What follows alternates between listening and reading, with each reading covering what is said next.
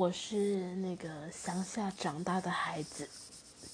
然后我记得五六岁的时候我就搬来都市住，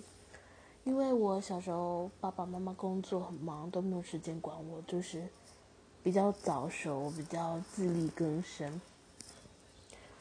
搬来都市住之后，因为住在那个大楼里，有很多的邻居，然后可能小时候没有被教育好，比较不礼貌，对别人就是比较爱动手动脚，而且是长辈。直到那个长辈，他跟他朋友说了一句话，他说：“这个孩子摸多少摸谁，就是没有大没大没小。”我听到的时候，我这个